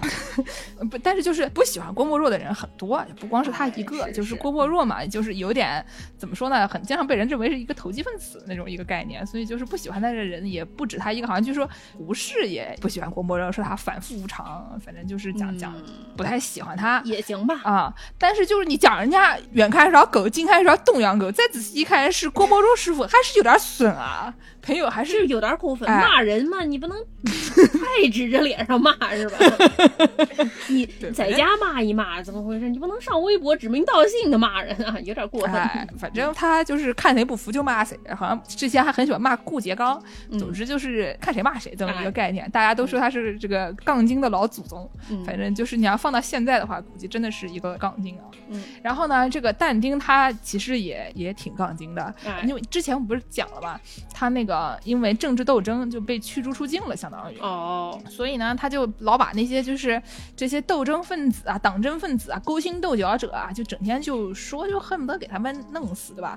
比如说呢，他说在死亡之湖那边有一堆什么比萨城里边的党争分子，就是那个比萨，大家知道有个斜塔的那个地方。哎，他们那边有一个叫做鲁吉埃里大主教，他们那边有三大族，那边的党争分子啊，整天在那勾心斗角，搞来搞去，反正要死。然后呢，他就说希望湖水带他们通通淹死。哦就是走到死亡之湖，说要那个湖水带这帮人淹死。他就是看谁不爽，就给他放到一些在那个地狱里面很奇怪的地方啊，就是放到那个边上，马上你跳进去，对吧？就是看谁不爽，给他们塞到地狱里都不是 搓小人，直接给他摆到地狱里面。嗯，然后呢，他还说这个热那亚人，他特别讨厌热那亚人，也不晓得是具体是政治上什么原因，我就没有去研究了。就是嗯地狱篇第三十三章里面，他就说：“你这个热那亚人啊，你们这帮人恶习种种，道德丧尽，你们为什么不在人世绝迹呢？”这是写上日记了，这位朋友。哎，对，这有点像是我有时候开车啊，看到前面的人就是不打灯，会突然从右边插进来，对吧？就是哎对，挤进来，然后恨不得就快要刮到你的车前面了那种人，就看着特别。我一般看到那些人，我就在后面讲一句说傻活三年，就感觉这个行为啊，就跟但丁说你们为什么不在人世中绝迹呢？是差不多的啊，就是看人不爽就希望他早点去世。嗯，这也是人之常情啊。对对，他还在《炼狱篇》的第二十章，他里讲过这个希腊神话里面有一个这个米达斯王，嗯。说因为这个人贪婪成性，嗯然后他就说，哎呀，众人永远只会耻笑他的所作所为。嗯我看的是这个英语翻译嘛，他说这个、and now forever all men fight for air, laughing at him，笑力都喘不上气了，大家都要抢到那个气喘，对吧？就是嘲笑他，都笑的大家都要抢那个房间里面就那么几口气来喘了，哦，所以就是还是蛮搞笑的比。较损的啊。对，然后呢，他就是不喜欢那些贪官污吏啊，他就给他们扔到这个沥青的河里面，哎呦就，是滚滚沸腾的沥青河里面。哎呦，然后还有说一些什么参与谋害耶稣的那个犹太大祭司，叫做该亚法，放在地狱第八层里边。这个人呢，他的这个刑罚是躺在地上被人踩。就是 他是把他拿来铺路，大家都从他脸上踩过去。哎呦，对，然后后面还有什么那个在地狱第九层里面有一个鲁吉埃里大主教，他受的刑罚是永远被他不喜欢的一个人啃咬头颅，就另外一个老师在啃他的脑袋。这是个定春的概念。宋多哈鲁，对对对对。反正就是因为他们也不是真的在受这种罪，就是都是他编出来的。就想一想啊，这个人该受什么罪啊？是啊，反正就是说，跟鲁迅的行为嘛，你们觉得哪个更损吧？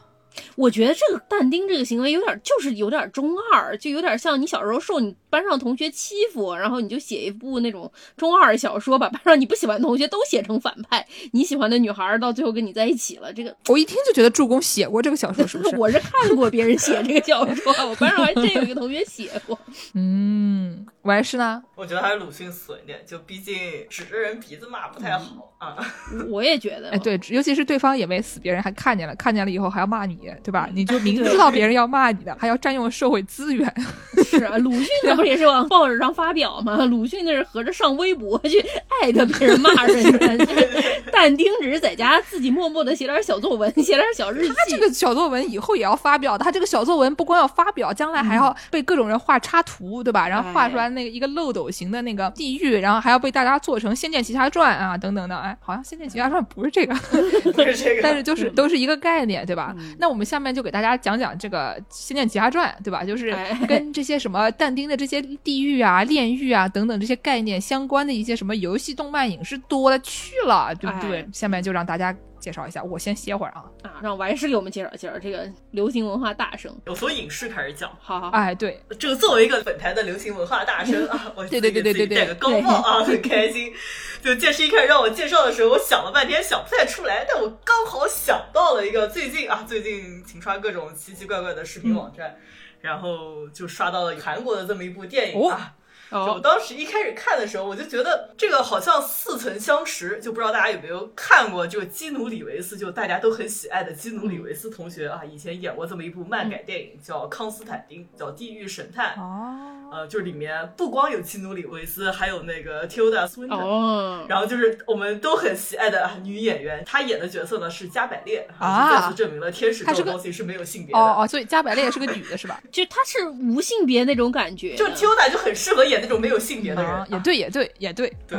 但是呢，你们以为我要介绍《地狱神探》，你们就想错了 啊！我介绍的不是《地狱神探》，绕的最远，朋友，绕的嘛，简直。嗯，对，就是韩国应该也不算翻拍吧，但它就有这么一个可能，你放到一个 cross checking 网站上面，能可能有百分之九十九的查重率的这么一部电影。靠，百分之九十九还是有点高啊，朋友。叫《阴曹使者》啊，就是朴叙俊演的这么一个电影。这个电影呢，就是男主就是从小很信上帝，因为他的爹也很信上帝，但是他的爹死了，然后这个男主就觉得哇，上帝不存在。但直到有一天，他发现了自己有强力的驱魔能力，他把自己的血往人家恶魔头上一撒啊，就能把这个魔给驱掉。那不撒撒就没了吗？可能还能再生吧，就你不要撒太多，多吃点菠菜啊，多吃点猪肝，对，哎，多吃点什么猪肝啊，这个什么鸭血啊，就可能天天一碗鸭血粉丝汤，你这个血就能补回来了，啊是，对对对。但是就是男主突然获得这么一个能力，然后就虽然就自己不信上帝啊，但是我还要代替上帝去驱除这个世间的恶魔，就这么。哦，那看来上帝真的不存在，因为这个活都外包了，你说说。嗯，也行吧。所以，所以这个地狱神探或者阴曹使者，他们是那种就是主要是有一个案子，然后来破这个案子呢，还是什么样的？就你发现哎，怎么就世间有东西在捣乱啊？就是有很多人这个行为不太正常，然后你就是可能是被恶魔在后面作怪，然后你就要去把魔给去掉。哦，原来是这样。嗯，就不好看，大家不要看。啊，就再介绍一个，怎么回事？这个流行好看，你介绍个什么经呢？因为就是这么一个完全是西方文化的影响，就套上了韩国人的外皮，还挺好笑的啊。那就跟之前看到过，韩国人经常会往一些那种现代剧里面放很多奇奇怪怪的传统的或者神话的一些东西，比如之前有一个什么一个人是一个什么狐狸精，还是个什么吸血鬼，还能把自己的灵魂以一个一颗小糖的形式含在嘴里面，然后还能吐出来，还能被另外一个人接住。什么的那个，对对对，那个反正我看过一小个片段，然后给我笑死了。哎呀，真是离谱啊！嗯，挺厉害的。介绍点好看的，嗯，什么好看？什么好看？一八年的时候就特别火的一部啊，由 BBC 和这个亚马逊联合拍的这么一部英剧，然后是也是根据小说改编的，叫《好兆头》（Good Omens）。嗯，就听上去很好看，你就觉得哎，好兆头，听上去很喜庆，对不对？也是一个 comedy 哈，是吧？恭喜恭喜 恭喜你呀！恭喜恭喜恭喜你啊！这么一个概念是吗？嗯，对，就是里面。大概是就讲述了一个天使和一个恶魔怎么成为了一个好基友，然后在互相的一段。连续剧般的这种相处日常啊，就是今天我们一起去哪儿吃一吃，然后明天我发现哎你要做的任务啊，但是好像做不好，我来帮你打打掩护这种样子的概念。等一下是这样的故事吗？我怎么记得不是？就是这样子的故事啊！你说什么？我记得是一个什么样的故事啊？我记得有一个什么主线剧情呢？有一个什么有一个小男孩是一个什么什么的转生还是什么的？我记得有一点主线剧情的，是我还是说的这样大家谈恋爱的电视吗？嗯，没有，就是就是好基友一起这种天天打。怪过日子这种样子的剧情啊，对吧？啊，就是我还是是一个不看主线，只 shape 一些啊奇奇怪怪的这个角色的一个人 啊。行行，我知道了，反正主线他当没看见，哎，我懂了。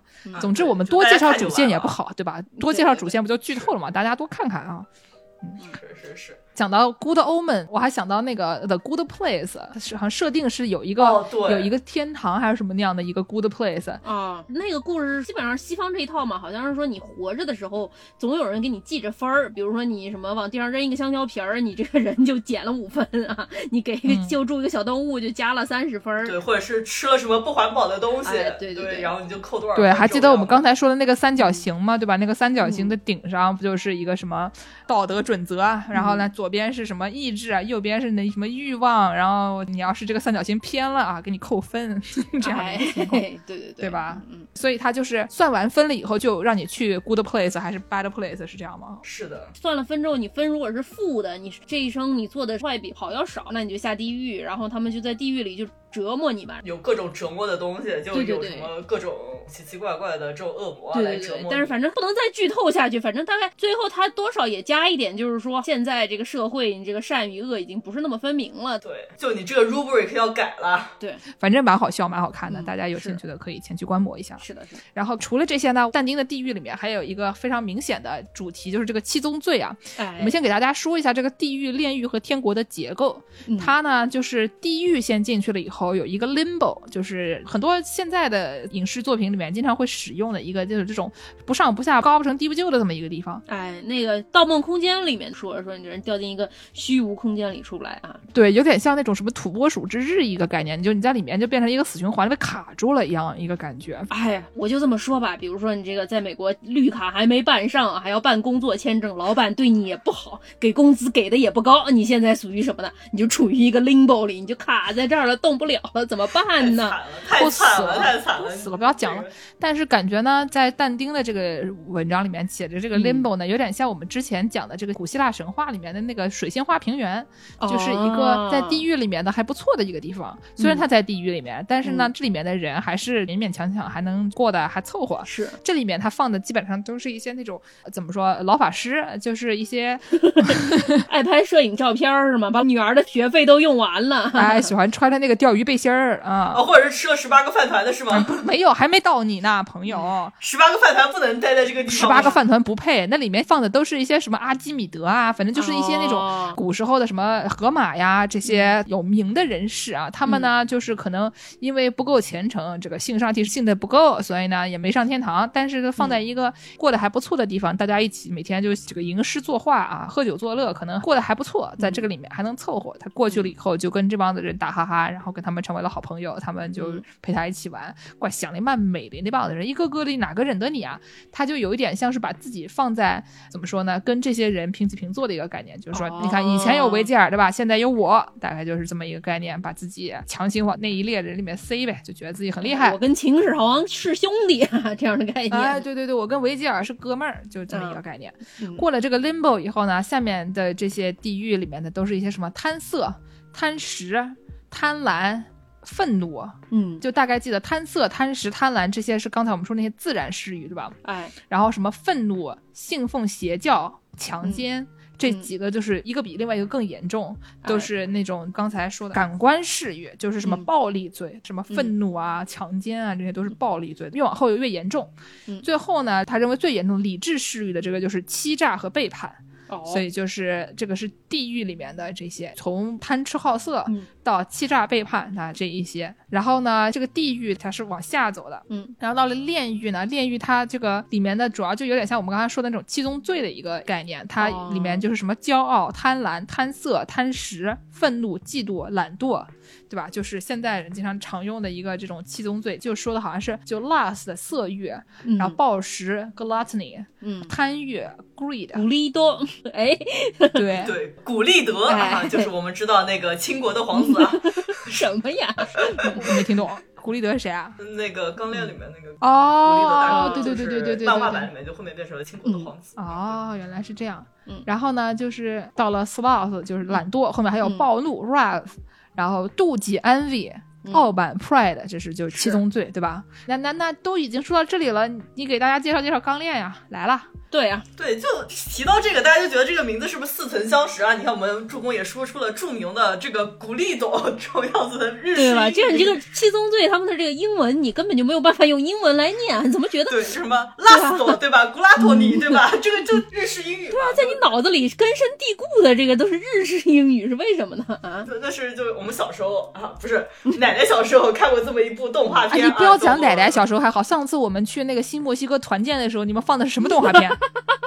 我们是重温奶奶小时候的经典。对呀、重温奶奶小时候看的动画片啊，就是呃钢铁是对。钢铁是怎样炼成的？这个梗过于古老啊，就是我们给大家就介绍的是一些上个世纪的动画，就是有这么一部动画叫《钢之炼金术师》，哎，然后里面有差不多这么七个人造人、啊，这个七个人造人的不同的命名方式呢，就是不同的七宗罪，就是有这个拉斯特啊，这个海带头大姐姐啊，海带头大姐姐，海带。就是海带头大姐姐呀、小，对，我们大家都很喜爱的海带头大姐姐啊，格拉托尼就是这么一个啊肚子很大的一个胖子，然后呃古利德就是这么一个倾国皇子，还有大家比较著名的这个恩维就是刺猬头小哥啊，就是这么几个人造人的形象。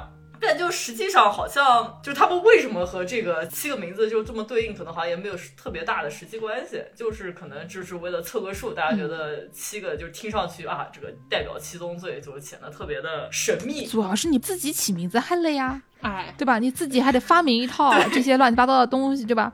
反正你个日本人嘛，无非就是不是套这个，就是套浮士德，对对对就喜欢套这些东西，来来回回的，要不就是套旧约圣经，就什么 EVA 啊，没事就是套一些什么这种古代的故事，就是觉得说容易嘛，对吧？你自己编还累啊。也没错啊，毕竟这个日本动画经常爱给这个大反派搞成一个有这种上帝情节的这么一名男士哈、他一到最后他说啊，实际上你这个统治世间，但实际上你就是一个类似于魔鬼这么一个概念。哎对，那所以就手下拿七宗罪来命名，这个也还挺说得通的。反正普通大众看动画，可能你也没看过但丁的《神曲》，也不咋知道这一套。听起来好像就是他们外国人搞的东西。对，就看个大概，看个大概哎。像我之前玩的那个《女神异闻录》Persona Five 里面也是，它的每一个小 boss 都代表着这个七宗罪中间的一个。比如说第一个是什么？一个体育老师叫鸭志田，鸭志田呢代表的是色欲，因为他喜欢一个女，对一个女学生啊有一些非分之想。啊，然后呢，什么班木一流斋，这个人是一个画家，他偷学生的画当做是自己的，所以这个人代表着虚荣。哦，后面还有一个叫做京城润史的一个人，他是一个什么银行的老板还是什么东西，就骗人家钱，反正被安排成这个格拉特尼暴食。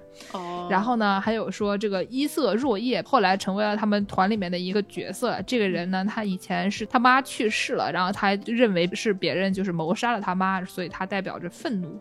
嗯后面还有奥村邦和，好像是一个他们中间的一个团员的，好像是老爷还是什么的。然后这个人，我记得好像也是特别有钱，具体干了啥事儿我忘记了。他代表的是这个贪婪 greed。嗯然后呢，星岛牙是中间的一个团员的姐姐，我忘记了，反正它代表着嫉妒。哦，最后还有师同正义，代表着傲慢。这个师同正义是一个想要，就是相当于小池百合子，啊是一个要选那个东京都什么，就是知识 又选上海某个区区长了，这么一个人。对对对对对，然后这个人代表着傲慢嗯，然后最后还有说什么东京人民有一个印象空间，印象空间深处的这个圣杯叫做怠惰 sloth。总之这几个就是也对应这个七宗罪里面的这些人啊，基本上。哎，但就我们目前说到现在，七宗罪的代称都是我们是用这个七宗罪本身的这个名字来代称它的。大家还熟悉的有另外一种说法，就是不同的罪还对应了不同的恶魔。就是你想看哦，就这个地狱啊，有很多恶魔啊，就是我们熟悉的什么路西法这样的恶魔，或者什哎么，或者什么萨麦尔这样的恶魔啊，就是说是这个大概是可能十六世纪左右，这个恶魔学者啊，你们听听看，十六世纪的时候还有这么摇滚的工作，叫做 恶魔学者。完了以后，我搞一个这个摇滚乐队，我就叫恶魔学者，哎就非常非常厉害，是吧？嗯嗯，对，就是光说你说这个拉斯特这个名字听上去不酷炫，对不对？但如果说你说这个阿斯莫德这个大恶魔的名字哦听上去是不是就很酷炫嗯，啊？而且还有那个具体的这种形象的化身。你就光提拉斯的，你可能想象不出来，嗯，可能嗯海带头的大姐姐，嗯，好像不太对。但是你说到这个阿斯莫德，对吧？你就得想到，嗯，可能是这么一个魅魔的形象啊，你就是觉得，嗯，这就对上了，怎么回事？是不是？所以就是刚才剑师提到的这些啊，女神异闻录中间的小 boss，他们他们可能有不同的这个恶魔对应。对，因为他们就是你打他的时候，他们的设定是说，你打的不是他本人，你打的是他在一个盗梦空间里面啊，打的他是在一个幻想空间里面的，他的这种像守护神一样的东西。就是这个人，他可能比如说灵魂被一个什么东西吃的了，然后呢，就这个怪，他们就是比如说压制田，他就是这个阿斯莫德。然后你要打的呢，不是压制田，压制田在底下坐着呢，啊，他的阿斯莫德在天上飘，然后你要用你的一个怪打他的一个怪，差不多。是这么一个概念，所以它叫 persona 嘛，它都是 persona 之间互相打。哦，我懂了啊，我的分身攻击了你的分身，重要的感觉。对对对对对对对，听上去好奇怪，什么呀？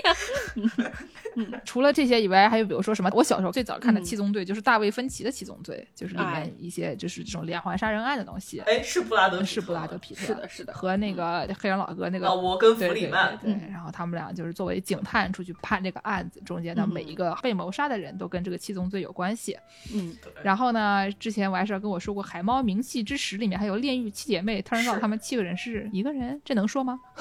呃，不是，这不是七个人是一个人，就是海猫就也是一个上个世纪的。这么一个游戏和动画的一个概念，这里面也有这么一群小 boss，就是也是正好七个人嘛，然后就是拿了七宗罪和七个恶魔的名字来命名，大家称之为炼狱七姐妹。这个故事告诉我们，日本人真懒，你们想点别的还好呢。美国人也懒，以撒里面也有的，也是七个 boss，但是你也不能说他们七个人都是同一个人，因为所有 boss 基本上 要么是妈妈，要么是爸爸，要么是以撒。差不多吧，然后就是什么暴怒，就是爱往天上扔炸弹。你说这个设定也没有什么太大的问题，对吧？对吧？也没有什么问题。哎呀，而且其实这些东西吧，你说的七宗罪，它也不是但丁本人发明，但丁炒的也是别人的冷饭，对吧？所以这些东西呢，都是一个这种古早炒冷饭的一个概念。最后我们给大家说说这个但丁的这个怎么说啊？我我给你们俩看一看我的这个屏幕啊，这个底下的听众朋友们就只能靠一个脑补了啊。哎，这弄得跟上课一样，还是 story，还有 PPT 呢。这还有公开课的 PPT 呢，对吧？给大家看看这个公开课 PPT，就我找了一些图。哇哦！反正给大家看这个吧。这个的左边这张图是地狱构造示意图，这好像就是白师傅说的那个人民文学出版社里面的那个。就大家可以看到，它是一个漏斗的形状，对吧？最顶上呢，它放的是这个耶路撒冷，耶路撒冷旁边有个幽暗的森林，然后他就从这个幽暗的森林最开始在幽暗的森林里面醒来，然后他们就从这个地狱门就下去了，进入了这个漏斗。这个漏斗呢，它外面就是先是外围都是一些就是一些废物啊，嗯，懦弱无所作为者。底下呢，第一层是这个 limbo，里面是什么荷马、赫拉斯、亚里士多德、柏拉图这些人。哦。第二层是保罗和 Francesca。嗯。第三层呃是我爱师傅一顿饭要吃十八个饭团，哎好像不太对。行吧。也行吧，开玩笑，他就是犯贪食罪者。然后第四层呢是什么浪费的人，第五层呢是暴怒的人，然后中间会出现一个什么沼泽啊等等这些东西。第六层呢是异端邪说这些人，然后底下有个深渊，然后下面就是几个搞暴力的人，暴力的人都是垃圾，对别人施加暴力的人，还有什么那种强奸犯都是垃圾。过了垃圾以后呢，有个悬崖，悬崖底下呢就是一些他不喜欢的人啊，什么什么。淫媒和诱拐者呀，阿谀奉承者啊，买卖圣旨者，贪污的、伪善的、强盗什么乱七八糟这些东西。最底下有个巨人井，巨人井有四个环，里面都是也是还有什么贩卖亲属者，这就什么该隐，该隐就是那个跟以撒那个有关系吧，反正就是什么把自己的兄弟给卖掉了。亚伯的，对对对，杀了吧，好像是。啊，反正就是背叛自己的亲属的。哎，然后呢，还有底下什么犹大贩卖恩人者，就背叛了耶稣的。背叛，你看我现在都得说耶稣，都怪你们。然后底下有个魔鬼在这里，在这里等着呢。然后下去了以后呢，底下就有一个塔一样的东西。这个塔呢，就是这个炼狱。炼狱呢，就是顶上是地上乐园，就是伊甸园。伊甸园底下往下走了以后，一圈一圈的，就是各种结构，比如说什么贪财啊、暴怒啊这些，刚才七宗罪。然后经过了以后呢，有一个炼狱门。嗯，这个炼狱门呢，里面就是炼狱的外围，底下有个悬崖和这个海滩。但是我从虽然他给它从上往下走了，实际上它你进去的时候应该是从下往上走的，从这个海滩到悬崖，嗯然后经过几个点以后，经过中间炼狱外围的几圈以后，进入炼狱门，然后再过了七宗罪以后，你就到了伊甸园了。到了伊甸园了以后呢，你就可以往这个天怎么说？你就到地上了嘛，对吧？对？吧？看右边这个图就知道了，底下从这个漏斗往下走，反过来走的，然后从漏斗的最外层走进去，走到底下中间有一圈，经过那个魔鬼的门以后，爬这个塔，从海滩一直爬到伊甸园，然后就开始上天了，对吧？马上就像那个什么杨利伟一样，哎，就是就上天了 哎。哎，哎说什么呢？不是这这有问题的啊，这个是什么国家英雄？你不能这么哎，说的。没有，这这个也是国，就是他这边是什么？这边就是他喜欢的那个女的毕翠丝带他上天堂了。哦，国家英雄是可以上天的，国家英雄肯定可以上天，对吧？你看它里面嗯都是什么一圈一圈的，第一重天是月天，第二重天是水星天，第三重天是金星天，嗯都是一些什么多情的灵魂、智慧的灵魂、公正贤明的灵魂。国家英雄能不能上？肯定能上啊，哦这是个是是好地方，对吧？是是，所以呢，它就是一些什么月亮、水星、金星、日、木嗯星、土星、恒星，然后还有最外面是什么？第九重天是水晶天，是天使的凯旋，然后到了哦出去了以后就是天使的品质了。反正他就是画出了一个那种从底下一直上去，最后就一直到了这个天顶上的这么一个概念。所以他一开始是说你要先从一个漏斗的形状下去，下完了以后呢，你就可以出去了。大概就是这么一个先抑后扬的一个概念啊。所以你这个多情的灵魂，你还能上天呢，在这个金星天。但是你要是多情的时候，这个对象是你的小叔子，你是不是就上不去了？这个事儿 主要是你要一边赞美圣母玛利亚，一边不能搞一些啊这个违法乱纪的事情啊，对吧？就是这个不太对的事情这。个论背调的重要性啊，就是你多情之前先看看是不是小叔子。整天就讲一下背调，哎呀，笑死我了呀！！嗯，总之呢，就是如果朋友们听了这个东西不是很懂呢，对吧？到时候就看看我们在公众号里面发的见识 PPT 啊，就懂了哎，对吧？到时候给大家发点 PPT，所以这期节目公众号就是放 PPT 是吧？不放 PPT 放什么啊？跟我们以前小时候听的那种十八层地狱差不太多啊，什么说人家坏话的人就被拔舌头什么的，差不多差不太多，差不。多啊。我觉得我看这个东西，我看他下地狱那一段呢，就跟我小时候玩《仙剑奇侠传》是一样的，进去到处混点蛇啊，混点这些哎乱七八糟东西，然后他们俩就缩缩抖抖的躺在那个旁边，就哎呦那一脸的表情。然后经常还有一些那种著名的绘画，都是但丁和维吉尔两个人躲在后面，就是一脸那种看热闹，就是又害怕又刺激的那种表情，就一脸嗯哦，嗯。又有点害怕，缩成一团，然后前面就两个男的抱到啃啊之类的这样的哎情况。呦，虽然他其实真的是 literally 抱着啃啊，一个人在啃另外一个人的脖子，但是呢，你不仔细看的话，总觉得他们俩好像有一些奸情啊这样的情况。反正就是，哎呀，有很多很这个丰富优美的插图，有兴趣的朋友们，大家可以去进行一下搜索。总之呢，我今天这个就就差不多说到这里就已经够了吧。再说真的，对吧？把三本书都给大家念一遍也不是个事儿，念完了以后，我这个 对我能有什么好处？对你们又能有什么好处？对不对？能睡个好觉啊，朋友们。是的，是的。那我们最后给大家放一首什么歌呢？我还是说的那个歌，哦，但是我没提数码宝贝。你是现在提一下吗？嗯，哎呦，我 这个猫怎么回事啊？你一提数码宝贝，它为什么就是一屁股跳下来，把我们整个屏幕都挡住了，就是占领了整个 Y 视的屏幕？不是他，他从笔记本后面咵一下跳到了，踩到了键盘上，然后跳了下来。哎呦老呦，天爷吓了一大跳。真的白石一声大喊啊！哎，还是养狗好，狗比较傻，狗不随便往你键盘上跳啊！干什么呀你？对呀、干什么呀你？明天没饭吃了，电脑踩坏了怎么办？你赔哦，你赔哦，卖了你都赔不起哦。这段千万不要剪。最后你给我们放个数码宝贝的歌，你说两句数码宝贝咋？嗯，对，就为什么要放数码宝贝呢？因为之前我们说到，就日本人起名字懒嘛，就是只要有七个东西，就一定要给你套上七宗罪。不是葫芦娃，葫芦娃，一个藤上七朵花。你这葫芦娃为什么没套七宗？哦，不对，葫芦娃是正面人物，不能套。对呀，可不是嘛。套个七仙女儿也行啊，怎么回事啊？七龙珠也行啊。就是啊，哦。更正一下啊，就是如果就日本动画或者漫画或者游戏里面有反派，只要有七个就要给你套上七宗罪啊，这样就对了。所以就是啊，这个数码宝贝里面好像也是，可能是漫画版里面就有可能什么七个小魔王，然后也套了那么七宗罪的名字。所以呢，就是既然提到了数码宝贝，那我们片尾给大家放一首这个跟这系列有一定关系，但是关系不是那么紧密的数码宝贝主题曲啊，这个 Butterfly 啊啊，希望大家都过上像蝴蝶般幸福的生活。反正说白了就我还是想给大家放个 Butterfly 呗。我跟你说，这全世界不可能有第二个节目给你讲一整期但丁的神曲以后，最后给你片尾放一首《数码宝贝》的。什么变态节目？怪不得我上别的节目，他们都说你这个女嘉宾不行，你这个女嘉宾什么都不懂，说什么玩意儿？你说说我们这些女嘉宾，一个个正常吗？不正常啊！听我们节目的人，您也不是很正常。我话就撂这儿了。我们不给别的女嘉宾抹黑啊，只有我们节目的女嘉宾不。只有我们节目女嘉宾是这样的啊，不给别人抹黑，就是对。所以我们节目是实在是比较野蛮，就是您能听到现在的人，这是这是麻烦您多担待了，谢谢您了。哎哎，对，所以说我们这期节目播完了，下个礼拜就要过年了，朋友们，给大家多吃年糕，这个年糕十八吃记得。你就是不想录音还 是啊？是是，所以说我们下个礼拜又放假了。不是个东西，哎，等一下，那不是个东西，好像是放假了。感谢收听今天的世界莫名其妙物语。您可以在微信公众号、微博、豆瓣关注我们，也可以在微信公众号和爱发电平台给我们打赏。虽然我们很久没有发照片了，你们没得事发哪儿照片呀？哈是的呀，对吧？你不然人家怎么给你打赏呢？对吧？然后我们多发点这个原创的公众号文章嘛，大家多在底下喜欢一下作者嘛，对吧？嗯，把 PPT 都发出来，把 PPT 都发出来。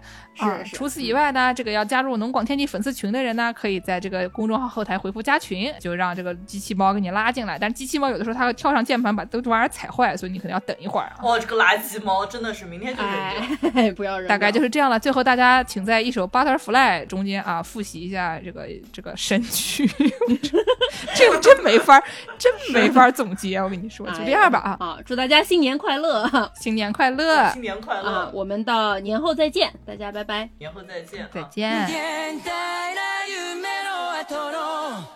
何もない世の中じゃそうさ愛しい思いも負けそうになるけど静止化したイメージだらけの。頼りない翼でもきっと飛べるぜ。